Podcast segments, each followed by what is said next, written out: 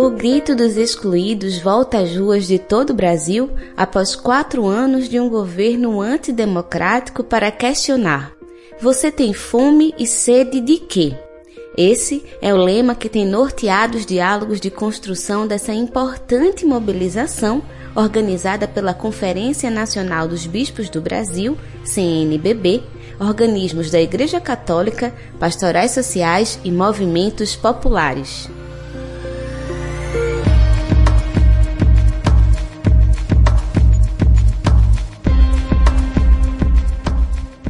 Olá, eu sou Yale Tarini e está começando mais uma edição do programa Prosa e Fato. O Prosa e Fato é uma produção do Brasil de Fato Pernambuco, um programa de entrevistas que debate os mais diversos temas a partir de uma visão popular na Rádio Paulo Freire 820 AM, todas as segundas-feiras ao meio-dia. Você pode ouvir também na Rádio Brasil de Fato e nas principais plataformas de streaming, como Spotify e Google Podcasts. Prosa e Fato Uma visão popular sobre o mundo. Na semana que precede o 7 de setembro, vamos conversar sobre a organização do já tradicional desfile do Grito dos Excluídos, que em 2023 vai para sua 29 edição. Dando um giro pelo Nordeste, o nosso repórter Francisco Barbosa, do Brasil de Fato Ceará, vai conduzir a primeira entrevista de hoje.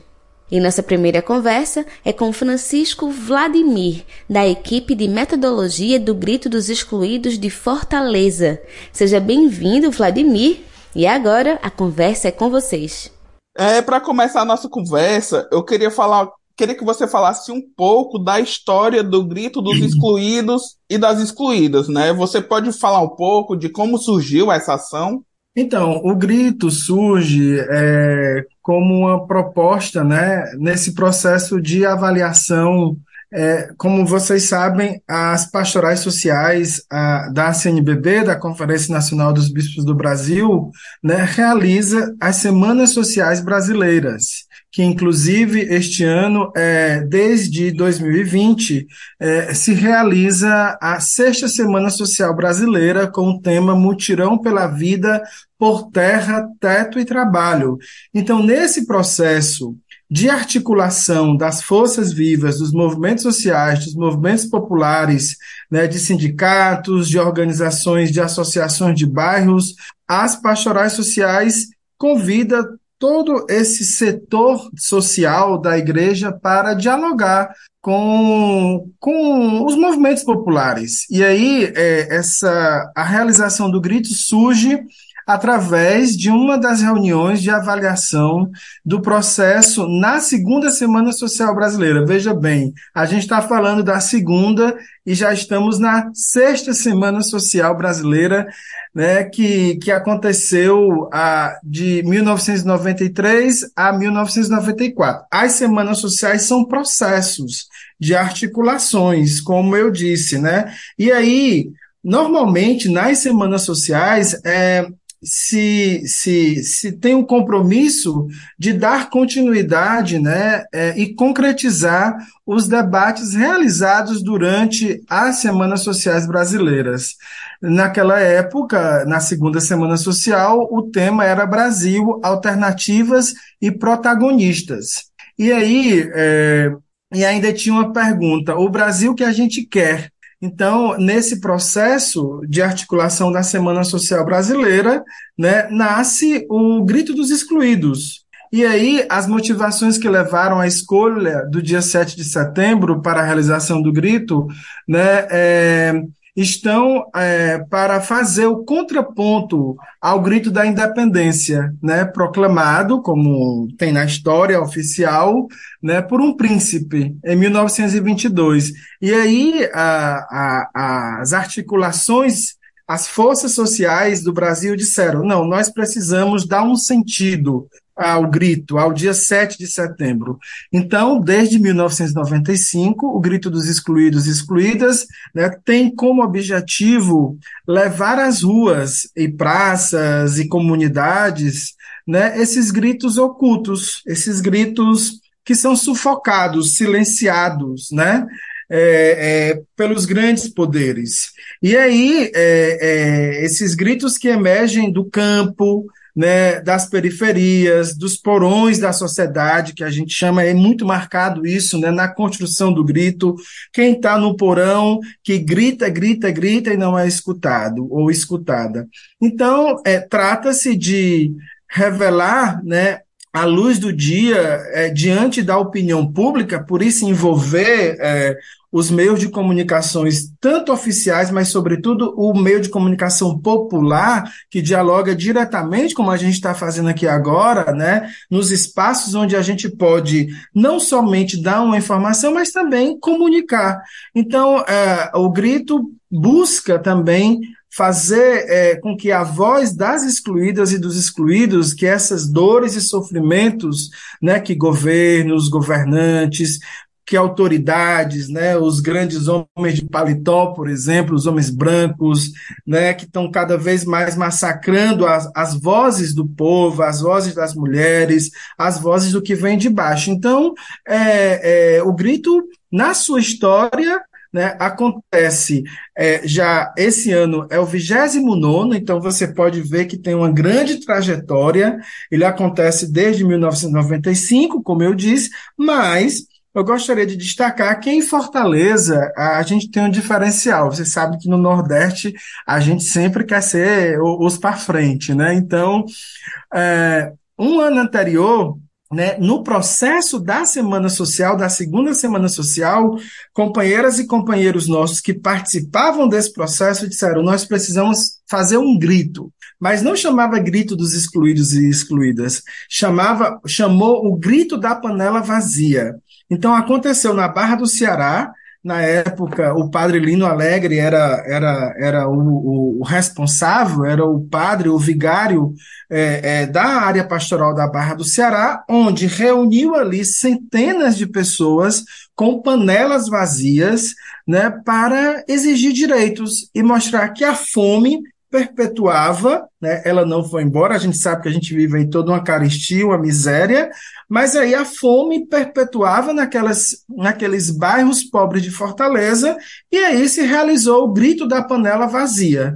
E nessa trajetória foi se organizando, e este ano estamos no 29 do Grito dos Excluídos e Excluídas. Numa articulação nacional, aqui no Ceará é, é, acontece né, em várias cidades, né, e depois, posteriormente, a gente vai comentar um pouco de como se articula no estado do Ceará, e em Fortaleza tem né, essa, essa trajetória de realizar plenárias mensais logo a partir do mês de março, é, depois do carnaval, já começam as plenárias de articulações, de articulação do grito dos excluídos e excluídas. Vladimir, o grito é dos excluídos e das excluídas. Quem são essas pessoas? Veja bem, é, nós somos nós somos excluídas e excluídos porque existe um uma forma né, é, do capital financeiro né, oprimir cada vez mais é, os pobres, de oprimir cada vez mais as classes populares.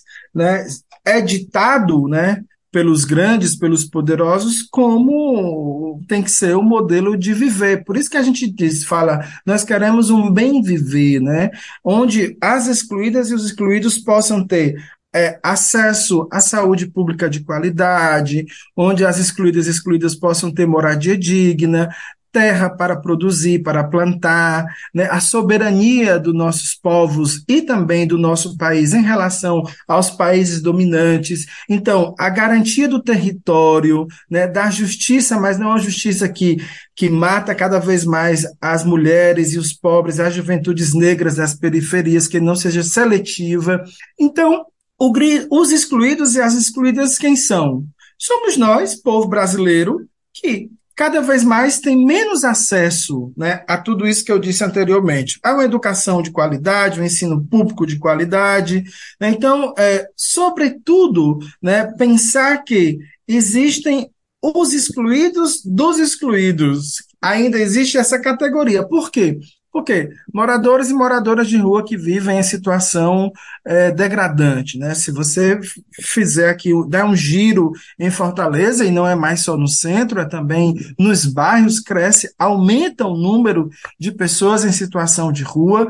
Se a gente pensar bem como é que está a situação dos imigrantes e das imigrantes que chegam no Brasil com toda essa situação de exclusão, que aí parte né, de todo esse sistema global que cada vez mais exclui, as pessoas precisam migrar forçadamente, né? Se a gente vê as crianças e adolescentes, por exemplo, com, com, com dificuldade de locomoção, né? Como elas têm acesso, né, ao ensino público? Então, aí estão as excluídas e os excluídos. É importante sempre dizer que o grito quer dar visibilidade, quer dar voz a esses setores, né, da sociedade que estão à margem. E aí a gente sempre diz, o grito ele é um espaço de é, expressar, de mostrar é, à sociedade brasileira que existe mobilização social, que existe mobilização popular. Não é só um evento, a gente sempre disse isso. O grito dos excluídos e excluídas não é só o dia 7 de setembro. Todas as organizações que fazem parte da construção do grito, elas estão numa construção cotidiana né, de luta por direitos. Então, isso é, o grito ele, ele culmina, ele é um espaço né, onde nós podemos é, é, colocar e expressar que ali nós estamos, que existe organização popular, que existe movimento, movimento social. Então, pois bem, aí estão os excluídos, e por isso que a gente diz, né, esse ano de 2023, né, que ele chegou carregado de expectativas de mudanças, né, na retomada do país, onde nós conseguimos colocar para fora um genocida, um, um, um homem ridículo, né? um homem que cada vez mais trouxe, inclusive, uma energia pesada para o nosso país. Né? Depois, dessa, depois desse, desse processo também de articulação popular nossa das forças sociais, né, a, a, aquela posse presidencial, né, que foi simbólica na nossa história, onde o povo subiu a rampa, ali era o retrato também das excluídas e dos excluídos que estão em movimento. Subir na rampa, onde nós presenciamos uma semana né, é, é, é, é, de também de mobilização de as pessoas queriam ver essa mudança. E aí a gente traz como, como, como retrato disso que aí existe a organização popular dos movimentos sociais, dos movimentos populares, das excluídas e dos excluídos. Este ano, o, o tema da ação é Você tem fome e sede de quê? Tu pode falar um pouco sobre o processo da escolha desse tema? Sim, é, como eu disse, o grito ele é um processo de organização. Ele não, ele não tem uma coordenação nacional, né, que, que, que, por exemplo, que propõe temas ou que faz com que ah, já venha dito que esse ano nós vamos faz, falar né, do tema do grito Você tem fome e sede de quê? É um processo onde né, essas diversas organizações, como o CUD, como o MST, Pastorais Sociais da Igreja Católica, né, MAB, né, todos esses movimentos fazem parte de uma coordenação nacional, onde eles vão recolhendo informações desde os estados. E assim que acaba o grito, por exemplo, em Fortaleza, no mês seguinte, já tem é, uma plenária avaliativa, onde é, se realiza uma avaliação do que é que nós realizamos nesse processo de construção do grito. Veja bem, o grito quer ser também um espaço de articulação dos movimentos. Como a gente sabe, existe uma lacuna muito forte nacionalmente e também aqui é, no estado do Ceará, em Fortaleza, sobretudo, um espaço onde os movimentos sociais é, se articulam.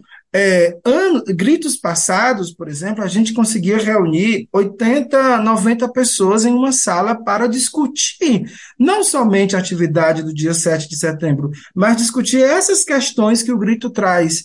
Você tem fome e sede de quê? A gente diz fome de moradia, de justiça, de saúde, de terra, de trabalho, de soberania, todos esses elementos que eu disse onde estão as excluídas e os excluídos. A gente tem sede e fome de que haja uma melhor condição de vida, de que haja o bem viver, que, que haja políticas públicas, que haja participação, que a democracia seja garantida cada vez mais é, pelo não só pelos poderes, mas também pelo povo, por nós. E aí o Grito tem essa, essa proposta né, de realizar processos de construção onde é, é, faz um, um, de um modo onde as pessoas que estão envolvidas no grito também decidam o que, que nós queremos tratar durante o ano de 2023? Qual é o tema do. O, o, o lema, né? Porque o tema é vida em primeiro lugar. Não muda o, o, tema do grito. É sempre vida em primeiro lugar. E aí a gente trabalha com os temas. E esse ano é Você tem fome e sede de quê?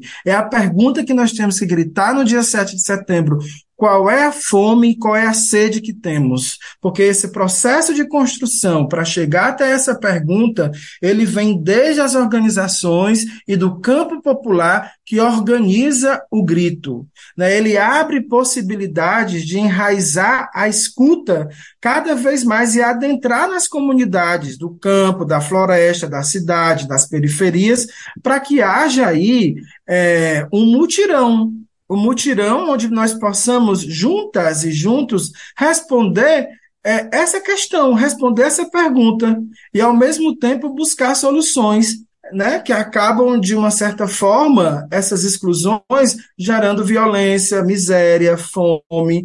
E aí, a, também mostrar as alternativas, mostrar como é que nós estamos nos organizando é, é, em comunidades, na pastoral social. Aqui, por exemplo, em Fortaleza, tem uma experiência de uma das organizações que participa.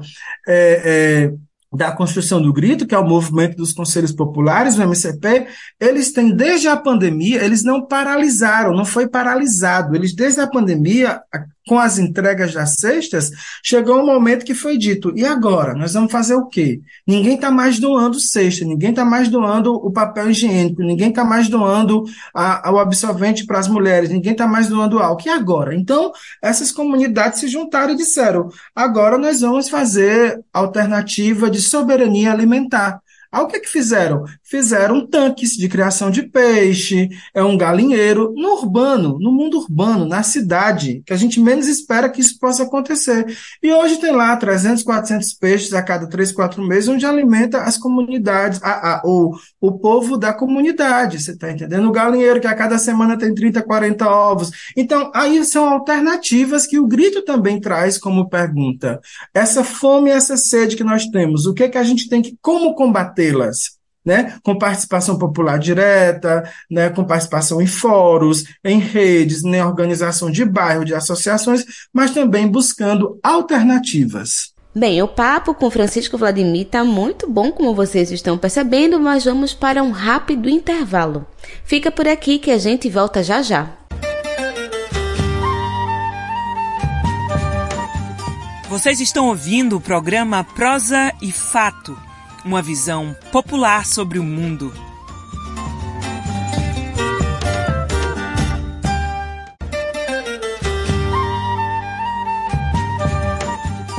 Voltamos a apresentar o programa Prosa e Fato, uma visão popular sobre o mundo.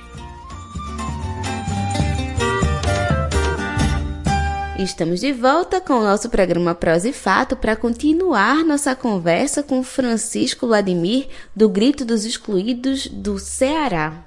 Estou trazendo para o tema deste, lema deste ano, que é você tem fome e sede de quê? Não é somente fazer a pergunta, as perguntas, mas também trazer soluções, pelo que eu estou entendendo, não é isso? Exatamente. E, e, quem está na organização do grito, né, como eu já falei aqui, os movimentos sociais e populares, nacionalmente eu já disse, tem a CUT, tem o, o, o, o MAB, tem as pastorais sociais da, da, da CNBB, tem a, como pastoral operária, dentre outras. Né? É, é, historicamente é uma coordenação consolidada que prepara o grito e ela traz, traz esses elementos. Não é só é a denúncia. Quais são os anúncios? O que que essas organizações têm feito no seu cotidiano, como eu disse lá atrás? Como nós temos questionado, né? É, e aí o grito traz esse desafio e essa possibilidade de pensar, por exemplo, um novo sistema econômico. Quais são as alternativas para esse novo sistema econômico, onde o lucro não seja o sagrado, onde a economia é, esteja embasada a serviço da vida, economia popular, isso é que eu falei, criação de peixes, né, o que é que pode ser feito na luta pela terra. Então, como questionar esses modelos né, para que eles não estejam a serviço é, de um sistema financeiro onde visa cada vez mais o lucro, a ambição, e os povos estão cada vez mais à margem. Por isso que tem os eixos. O grito tem esse objetivo geral, né, que é valorizar a vida, que é anunciar esperança por um mundo melhor, que também tem aí toda essa luta, né, de como construir um mundo melhor, de incentivar é, que fortaleça e mobilize pessoas, né, atuarem nas lutas sociais. Por isso a importância do movimento popular para denunciar as injustiças e os males causados por esse sistema neoliberal, excludente, né, homofóbico, machista, xenofóbico. Então, como criar esses espaços né, de organização popular que faça a denúncia e que busque mostrar alternativa. Impor essa miséria, por exemplo, que é posta para milhões de brasileiros e brasileiras né, e animar a mobilizar essas comunidades e esses grupos excluídos e excluídos por direitos básicos, como eu falei antes, né? Saúde, educação, habitação, alimentação. Então é isso. O grito também motiva né, é, é, para que haja esses espaços de alternativas, mostrar espaços de alternativas. Eu falava dos eixos. Né? O eixo 1, um, políticas públicas. E aí tem toda um, um, uma discussão, uma reflexão em torno que são políticas públicas, como efetivar as políticas públicas, democracia e soberania. O que é democracia hoje? Nós vivemos aí né, é, é uma, uma, uma invertida forte né, dessa extrema-direita que hoje em dia você não pode nem abrir sua boca, que ele já vem com um revólver para lhe matar. Então, como combater a violência da extrema-direita?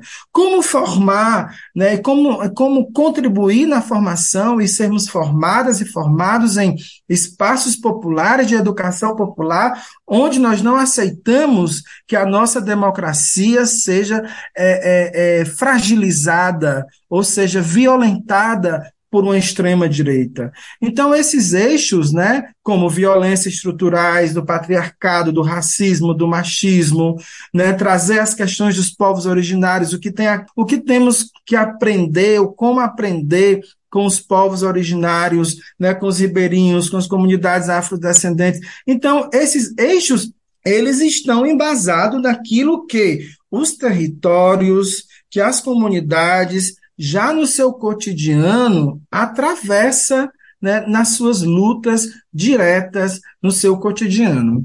Vladimir, quais são os maiores desafios para a realização do grito dos excluídos e excluídas aqui no estado do Ceará? Então, é...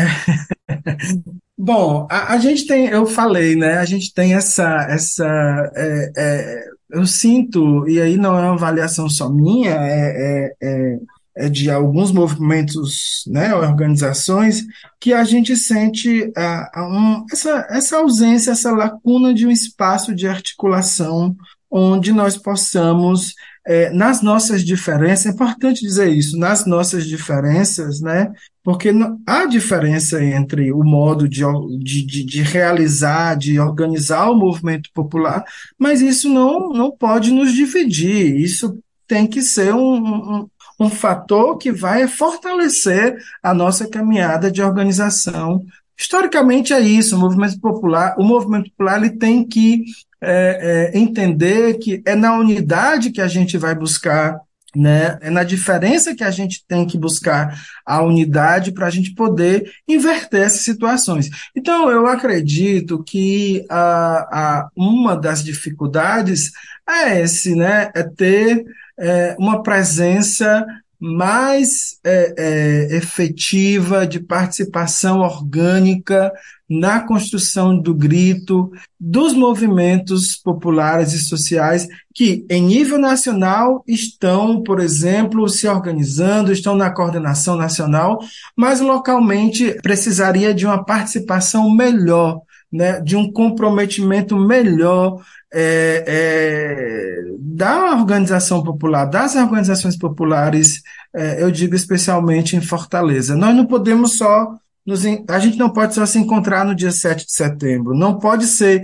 um, um, momento somente realizado pelas pastorais sociais. Tem que haver uma participação na construção, porque o grito é nosso, é do campo popular, é das pastorais sociais, é da Semana Social, é da associação de bairro, não é, não é de um grupo específico. Então, eu diria isso, ter uma maior participação dos movimentos populares e sociais é, é, é, é um desafio. E aí eu espero que a gente, nos próximos anos, né, com toda essa nossa força, com a nossa garra, de mostrar né, que nós estamos numa construção cotidiana né, de luta por direitos, a gente consiga é, se reorganizar através desse espaço tão importante que é o grito dos excluídos e excluídas. E em quais cidades vão acontecer o grito aqui no estado do Ceará? Bom, é, a gente sabe, a gente tem conhecimento, né, que é,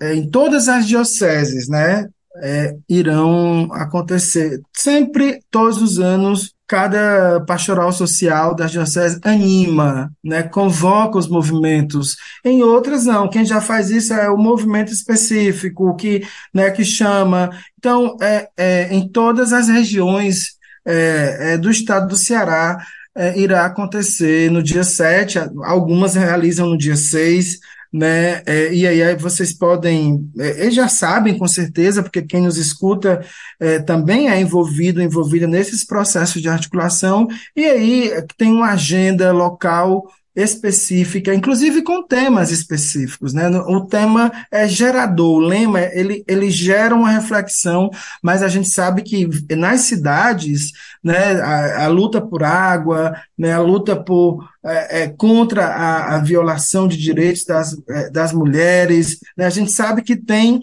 aí todo localmente todo um processo também que traz os seus temas específicos para o dia 7 de setembro.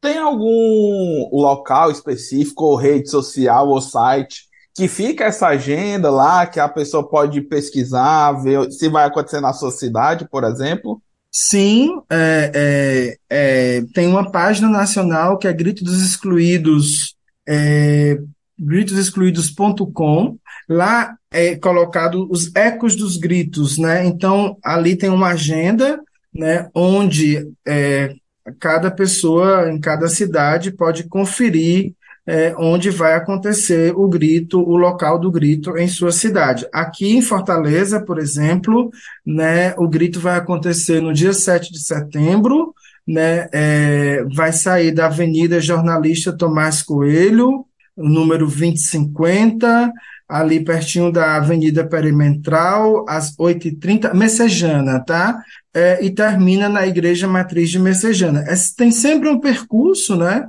Onde é, a caminhada que traz também falas, animação, muita música, muita cultura, muita arte.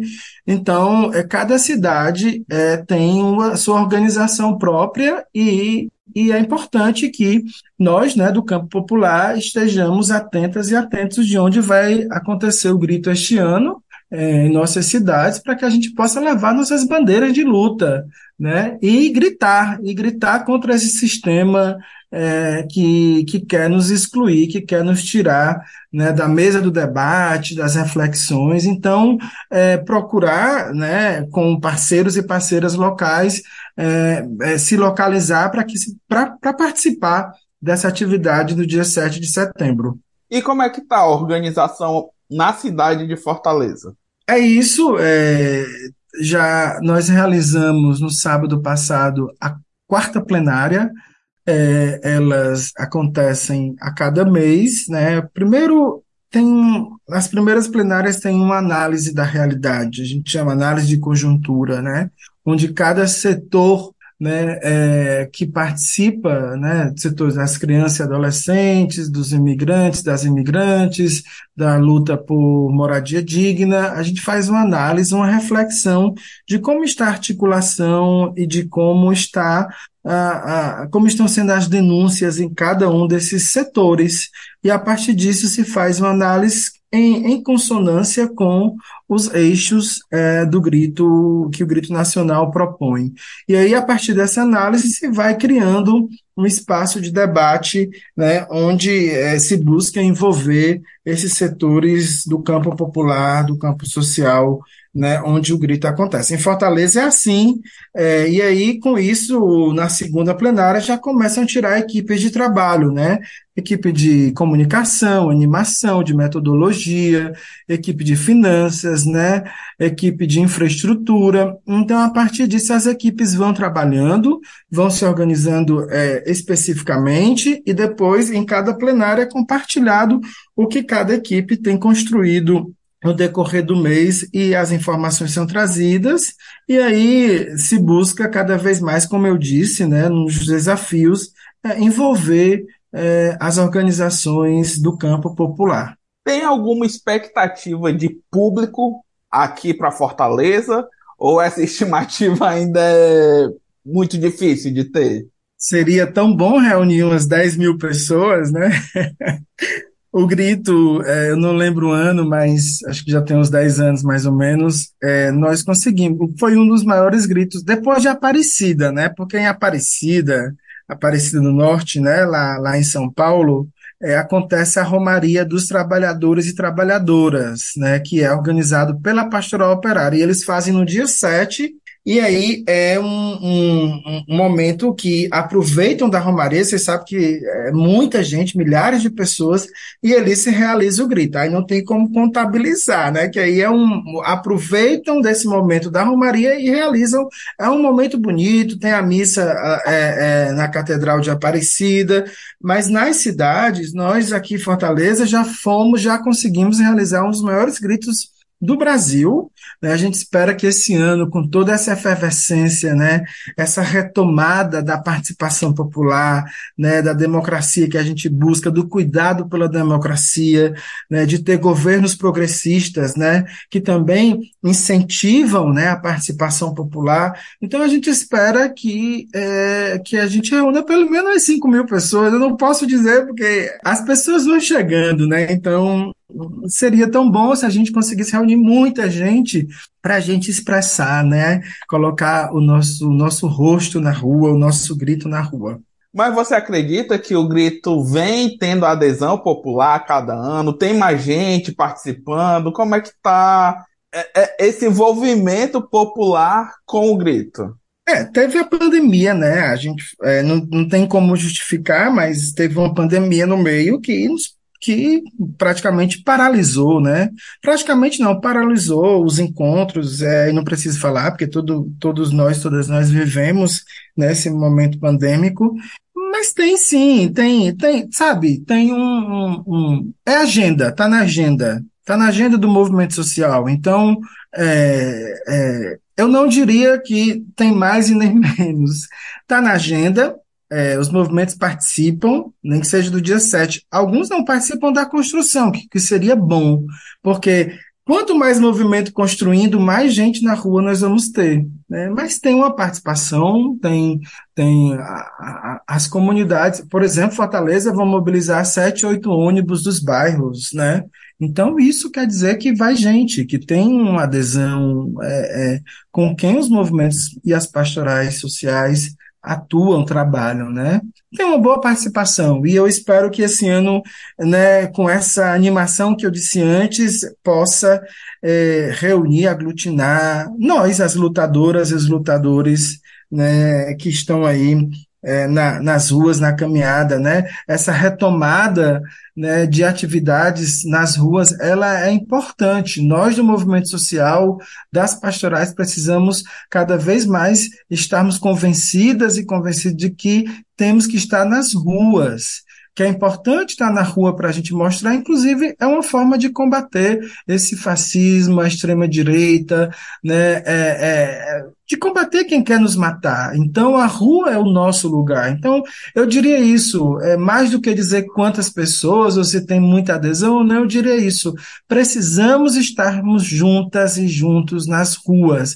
É, a unidade está aí, a rua. A rua tem que ser o nosso lugar, ocupar as ruas para poder mostrar que estamos vivas, que estamos vivos. Vladimir, e como é que as pessoas podem contribuir com a realização do evento? Participando, né? Como eu disse antes, indo para as ruas junto com a gente, né? Que a rua é o nosso lugar.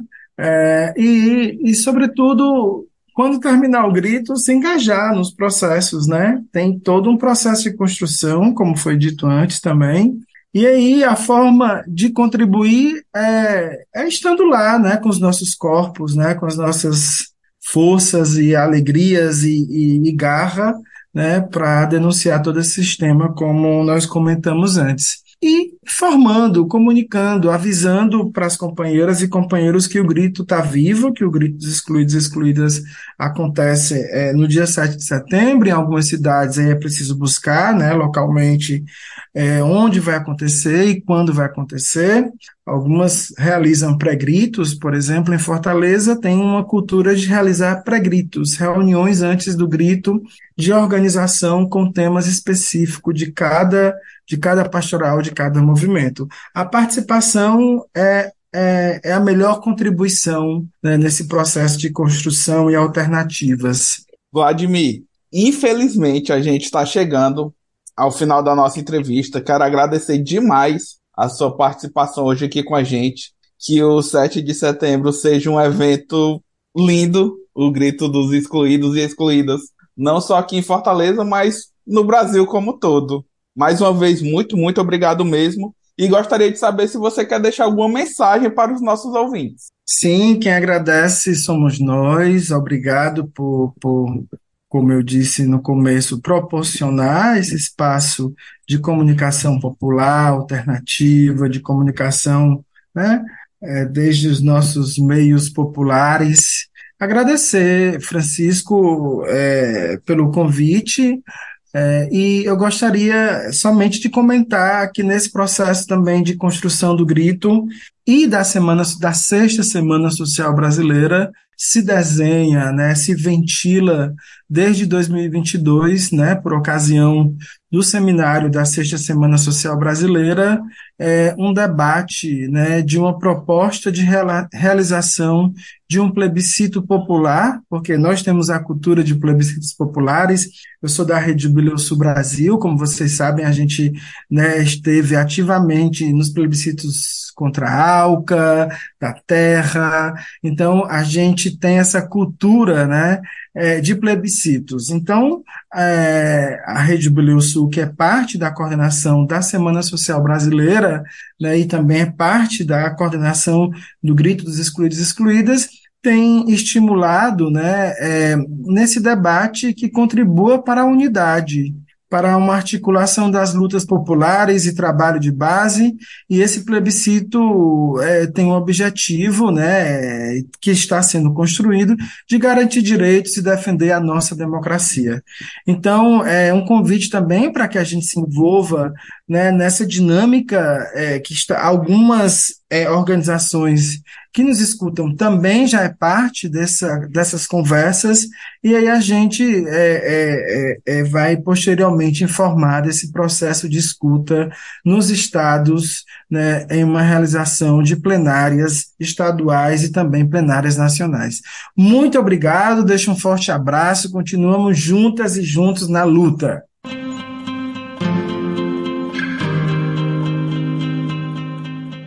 Bem, como estamos falando sobre as fomes e as sedes da sociedade, foi relançado no final de junho, após quatro anos de interrupção, o Plano Safra da Agricultura Familiar 2023-2024, com investimento recorde.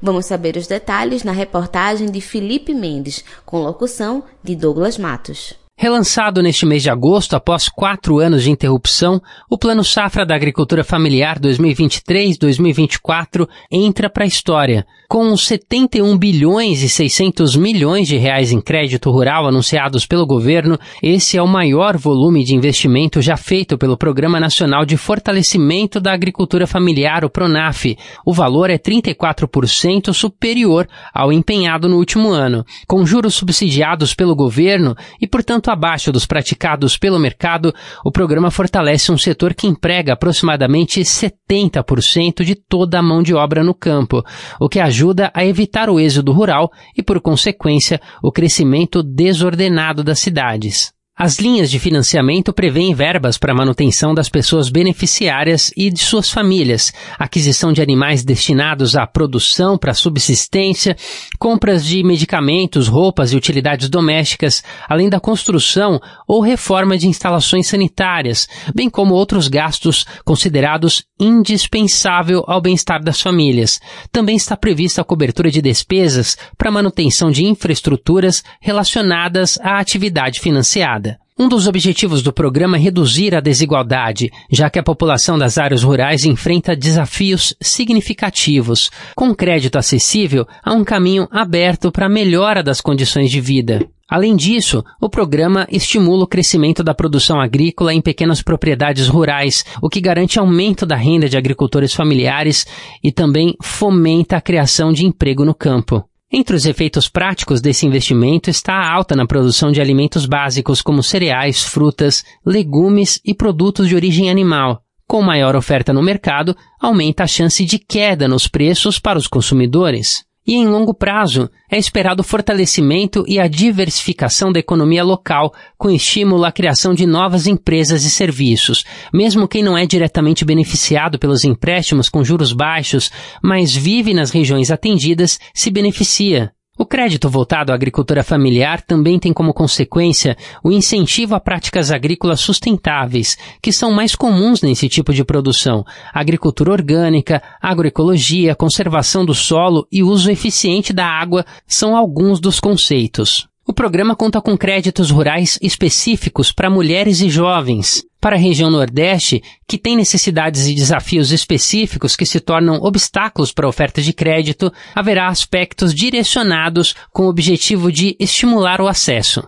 Foram anunciados ainda investimentos em programas de treinamento e capacitação para agricultores nordestinos, expansão da infraestrutura de serviços financeiros na região e a revisão dos critérios de análise de risco por parte das instituições financeiras, sem falar em incentivos à formação de cooperativas e associações de agricultores familiares. Também lançado recentemente, o Plano Safra Comum concentra um volume de recursos maior que o familiar.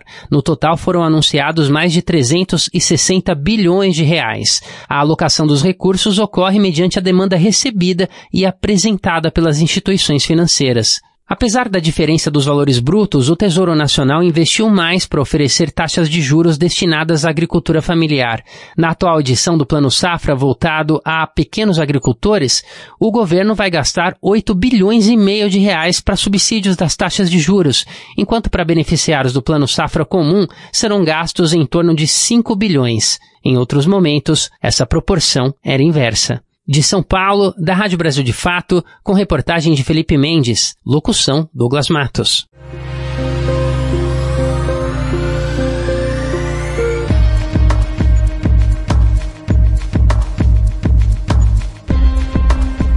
Se você quiser sugerir algum tema, fazer um comentário ou tirar qualquer dúvida sobre o nosso programa, você pode entrar em contato conosco pelo nosso telefone, que também é o nosso WhatsApp. Anota aí: DDD 81 99606 0173.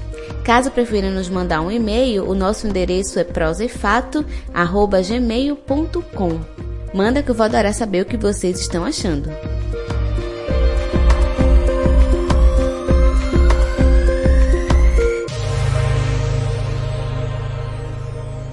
E nossa segunda conversa de hoje é com Sandra Gomes, do Fórum Dom Helder Câmara, e ela também compõe a organização do Grito dos Excluídos no Recife.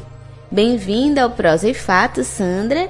E para a gente começar, o Grito dos Excluídos está indo para sua 29 edição e eu gostaria que você contasse um pouco como foi que surgiu. Bem, o Grito ele surge é, no ano de, a ser pensado no ano de 1994.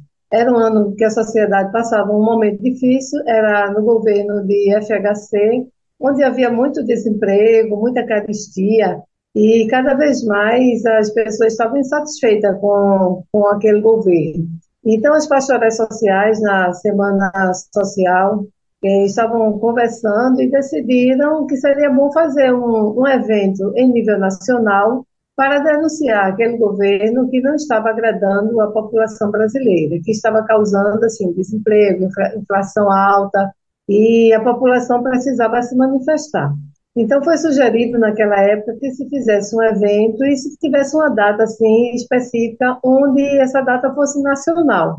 E foi exatamente refletido e escolhido o dia 7 de setembro, porque é um dia simbólico para a nossa pátria e esse dia iria realmente repercutir em todo o país. E assim se deu a, a, a iniciativa de se fazer no dia 7, onde se fazia esse contraponto, que ao, ao mesmo tempo que a gente oficialmente comemorava a questão da independência do país, a gente não se via como um país independente soberano. Ao contrário, a gente estava se vendo como um país dependente de, de um órgão internacional, que no caso era o FMI, onde a gente não podia assim, ter liberdade, ter autonomia, soberania, porque tudo a gente tinha que, que vamos dizer assim, pedir o consentimento do FMI para aplicar é, nas políticas públicas. E todo ano o grito tem um lema, e o desse ano é Você tem fome e sede de quê? Quais reflexões esse lema quer provocar na sociedade? Bem, o lema desse ano, né, Você tem fome e sede de quê? Ele traz essa reflexão para a sociedade de a gente despertar mais que a sociedade está com fome e sede de alguma coisa. Então, a sociedade precisa pensar, precisa refletir que é que a gente tem fome na sociedade? O que é que a gente tem sede? Claro que isso é mais uma, uma coisa no sentido, assim, é, como se fosse uma, uma alusão a alguma coisa, né? Não é exatamente a fome e a sede. Mas o que é que isso traz para a gente? Que reflexão você faz nessa questão? Qual a demanda que a sociedade tem nesse momento? Então, o grito, o 29 grito, ele quer provocar isso nas pessoas, essa reflexão de pensar que é que você tem fome realmente? A gente não tem fome só de comida. Comida é fundamental, claro, mas existem outras coisas. E também a comida não chega na mesa das pessoas. Então, além da comida, o que, é que a gente precisa? Então, essa reflexão, né, de, de, que é muito importante, achei muito boa, onde a gente vai refletir, jogar para a sociedade essa, essa pergunta. E você tem sede de quê também? Então, são muitas fomes, são muitas sedes que nós temos na sociedade. E é isso que o 29 Grito quer provocar, onde a gente possa realmente se questionar, questionar também os nossos governantes. O que é que a gente tem fome nessa sociedade? O que é que a gente tem sede? E é para isso que esse 29 está é, aí, interpelando cada um de nós nesse sentido. O papo com Sandra Gomes está muito bom, mas vamos para um rápido intervalo. Fica por aqui que a gente volta já já.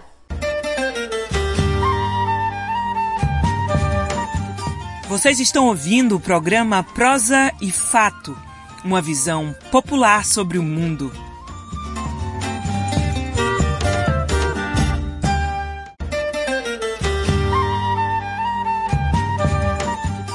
Voltamos a apresentar o programa Prosa e Fato, uma visão popular sobre o mundo. Estamos de volta para o nosso terceiro e último bloco do programa Prosa e Fato, aqui na sua rádio Paulo Freire 820 AM. Hoje já conversamos com Francisco Vladimir, da organização do Grito dos Excluídos de Fortaleza. E se você perdeu, você pode escutar depois no nosso site brasildefatope.com.br e também nas principais plataformas de streaming como Spotify e Google Podcasts. Agora estamos conversando com Sandra Gomes, integrante da organização do Grito dos Excluídos do Recife. Bem, Sandra, o grito é um processo que compreende um tempo de preparação e pré-mobilização, que no Recife são os chamados pré-gritos. Como é que foram então os pré-gritos esse ano? Aqui em Recife a gente tem uma tradição de começar com muita antecedência a nossa organização do, do Gritos Excluídos, porque nós promovemos vários eventos antes do dia 7 de setembro. A gente sempre começa com um seminário, seminário de formação, é, foi no dia 15 de julho, onde a gente refletiu sobre o lema, que é Você tem fome, sede de quê? Tivemos dois companheiros que participaram conosco dessa reflexão, uma companheira que faz parte do DIESE, é, nos trazendo dados bem específicos em relação à questão da fome no Brasil, e outra e outra e a questão dos juros também, né, onde a gente sabe que a tem uma das taxas maiores do mundo dos juros, e tivemos também uma companheira que, da renda básica de Pernambuco, que também nos trouxe, aqui particularmente de Pernambuco, a questão da fome, né? e, como, e como está a luta para que a gente possa implantar a renda básica é, no Brasil, para aquelas pessoas que são mais excluídas e que não têm acesso à questão do emprego. Esse ano nós tivemos uma novidade, que nós fizemos dois pré-gritos assim, literários, né? mas no sentido de promover a cultura, de valorizar a poesia, a música, o repente, foi muito importante esses dois pré-gritos. Nós também tivemos um pré-grito que foi, na, foi uma audiência pública falando sobre a importância da, da água e da não privatização. Tivemos essa audiência na, na Assembleia Legislativa. Nós tivemos uma, uma caminhada com o pessoal de rua eh, no sábado passado, nós tivemos um pré-grito da moradia também e vamos ter um pré-grito que vai ser um pré-grito na turma do FLAU, também que com as crianças e adolescentes que estão também na luta na, por um mundo melhor, mais justo, né, para um futuro para eles também. Sandra, e quem pode participar do Grito dos Excluídos e qual a importância de realizar o primeiro grito após quatro anos de um governo que trouxe tantos retrocessos para a vida da classe trabalhadora? Todas essas pessoas são convites excluídos, é um momento de resistência. Né? Afinal de contas, a gente está chegando ao 29 grito, né? se encaminhando para completar. É 30 anos. Então, é uma resistência ao grito, né? E a gente conta, graças a Deus, com a participação de muitas entidades, muitos grupos se preparam conosco para a realização do grito. Então, todas as pessoas que querem participar, mobilizem, é, divulguem, compartilhem a informação de que o grito vai estar novamente na rua, nas ruas de Recife, né, no dia 7 de setembro. É importante, né? E a gente tem, tem um grupo específico que cuida do grito, né, com muito carinho, mas a gente sabe que tem muitas parcerias que a gente pode contar, que estão aí, quando a gente chama, se faz presente, e isso é muito importante, isso é muito fortalecedor para nós que, desde 1995, construímos o Gritos Excluídos aqui em Recife. Este grito de 2023 ele é um grito para nós muito significativo, porque nós passamos é, quatro anos de um governo fascista, né, um governo que realmente destruiu as políticas públicas, já vinham sendo destruídas, é claro, com o governo Temer, o golpista, mas com o governo Bolsonaro foi horrível, né? Nós vivemos momentos de terror, vivemos a pandemia, o descaso do governo com a, com a pandemia, com a população brasileira, então, a gente tem uma expectativa muito boa, né? Nós temos um grito, é um grito da esperança, é um grito da reconstrução, onde a gente vai às ruas mais aliviados, porque a democracia não foi calada, a democracia não sucumbiu a esse governo fascista. Então, é um grito realmente de renovação. Isso que esse grito tem sido preparado com muito carinho, porque ele é um grito de de esperança, de alento, ele para nós tem um significado realmente especial, porque a gente viveu esses momentos é, tão tristes da nossa história, esses quatro anos, e a gente está se sentindo renovado. Isso não quer dizer que a gente a gente percebe o país as mil maravilhas. A gente tem muito caminho a percorrer. A gente sabe que a democracia ela continua sendo ameaçada. A democracia, a soberania também mas o grito ele vem com essa perspectiva de esperança, de fé, de dizer estamos aí de novo, vamos reconstruir esse país, porque esse país é nosso, esse país é do povo brasileiro, e com a, com a eleição né, do, do presidente Lula, a gente renovou essa esperança de a gente reconstruir o país. Mas sabemos que ele sozinho não faz, não faz o país. Somos nós, movimentos sociais, movimentos populares, movimentos sindicais, igrejas, pastorais, somos nós as pessoas desse país comprometida, cada cidadão, cada cidadã, que tem que dizer esse país é nosso, que tem que colocar a sua bandeira na rua e lutar pelos nossos direitos, lutar para garantir a democracia, lutar para que a Constituição, que foi feita né, com muito carinho, a Constituição cidadã, que ela seja realmente efetivada, que ela se realize é, plenamente na vida de cada brasileiro e cada brasileiro. Então, para encerrar, convoca as pessoas a participarem do 29º Grito dos Excluídos no Recife.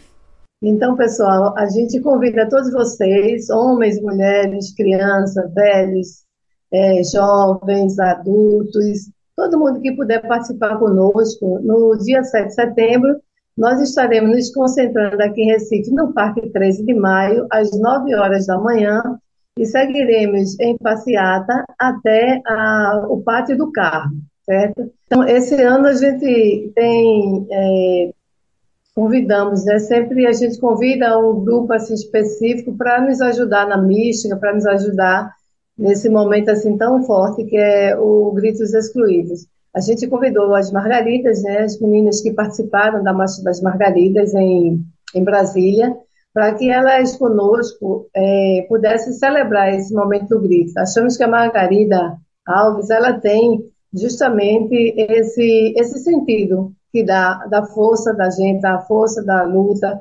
sobretudo nós mulheres também, né, que estamos aí na luta do dia a dia. E Margarida Maria Alves, ela traz esse sentimento do, do lema desse ano, justamente que é você tem fome e sede de quê? E nesse sentido que a gente vai celebrar né, esse, esse momento histórico da gente, onde as margaridas estarão nas ruas com gritos excluídos, celebrando e chamando a gente para refletir para a construção de um país melhor, sobretudo nós mulheres, né, que somos a maioria e que estamos cada vez mais assim excluídas da sociedade. Precisamos realmente estar na rua gritando e fazer como Margarida é, Alves, né? Afinal de contas, faz 40 anos da sua partida, né? Sua partida precoce, onde ela lutou para que ninguém tivesse fome. E é isso que a gente está nas ruas também, lutando para que todos tenham é, comida na mesa, tenham justiça, saúde, educação, lazer e tudo aquilo que faz o ser humano realmente ter uma vida mais digna. Então, vem conosco participar, dia 7 de setembro, concentração na Praça 13 de Maio. Vamos caminhar juntos e juntas para a gente gritar bem alto. Você tem fome e sede de quê? Sandra Gomes, a gente agradece a sua participação aqui no Prós e Fato e até a próxima. A gente que agradece pelo espaço aí do pessoal da Trilha do Nordeste. Valeu, vamos à luta. Estamos terminando o Prosa e Fato de hoje. Eu quero agradecer a sua companhia até aqui. Se você tem algum comentário ou sugestão de tema, manda pra gente. O nosso e-mail é prosaefato@gmail.com. Você pode também nos mandar um WhatsApp para o nosso telefone, que é DDD 81 99606 0173. Manda um oi pra gente nesse número de WhatsApp para você ficar recebendo nossas notícias diariamente. E segue também a gente nas redes sociais. No Instagram, no Twitter e no Facebook é arroba Brasil de Fato PE. E se você quiser escutar novamente, é só entrar no nosso site brasildefatope.com.br e também nas principais plataformas de streaming como Spotify e Google Podcasts. Obrigada pela sua audiência e até a próxima semana. Temos um encontro marcado aqui na Rádio Paulo Freire toda segunda-feira ao meio-dia. Este programa é uma realização do Brasil de Fato Pernambuco e conta com apresentação e roteiro de Iale Tarini, produção Iale Tarini e Fátima Pereira, edição de Fátima Pereira. Apoio, equipe de jornalismo do Brasil de Fato. Um abraço bem forte, se cuidem e até semana que vem. Você acabou de ouvir o programa Prosa e Fato, uma realização do Brasil de Fato Pernambuco. Acompanhe mais notícias acessando brasildefatope.com.br e também nos sigam nas redes sociais.